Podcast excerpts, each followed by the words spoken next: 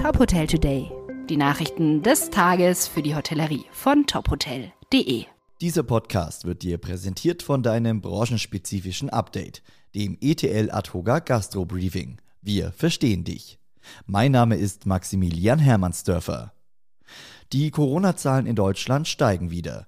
Am heutigen Freitag meldet das Robert Koch Institut mehr als 19.500 Neuinfektionen.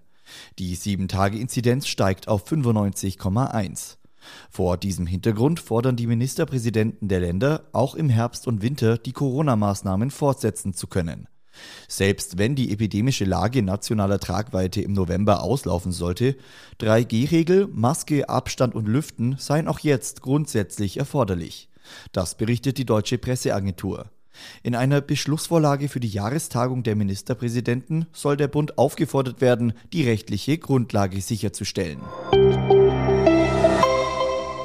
In Baden-Württemberg gibt es heute Corona-Kontrollen in Gaststätten, Restaurants und Cafés.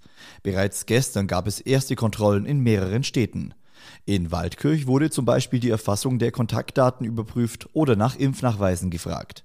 Zugleich wurden Inhaber der Lokale aufgefordert, ihr schriftliches Hygienekonzept vorzulegen.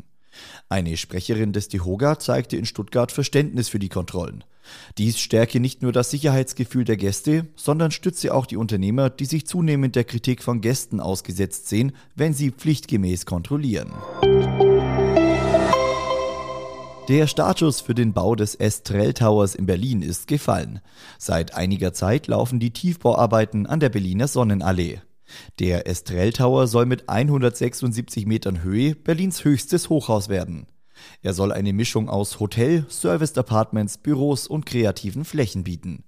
Die Eröffnung ist für 2024 geplant.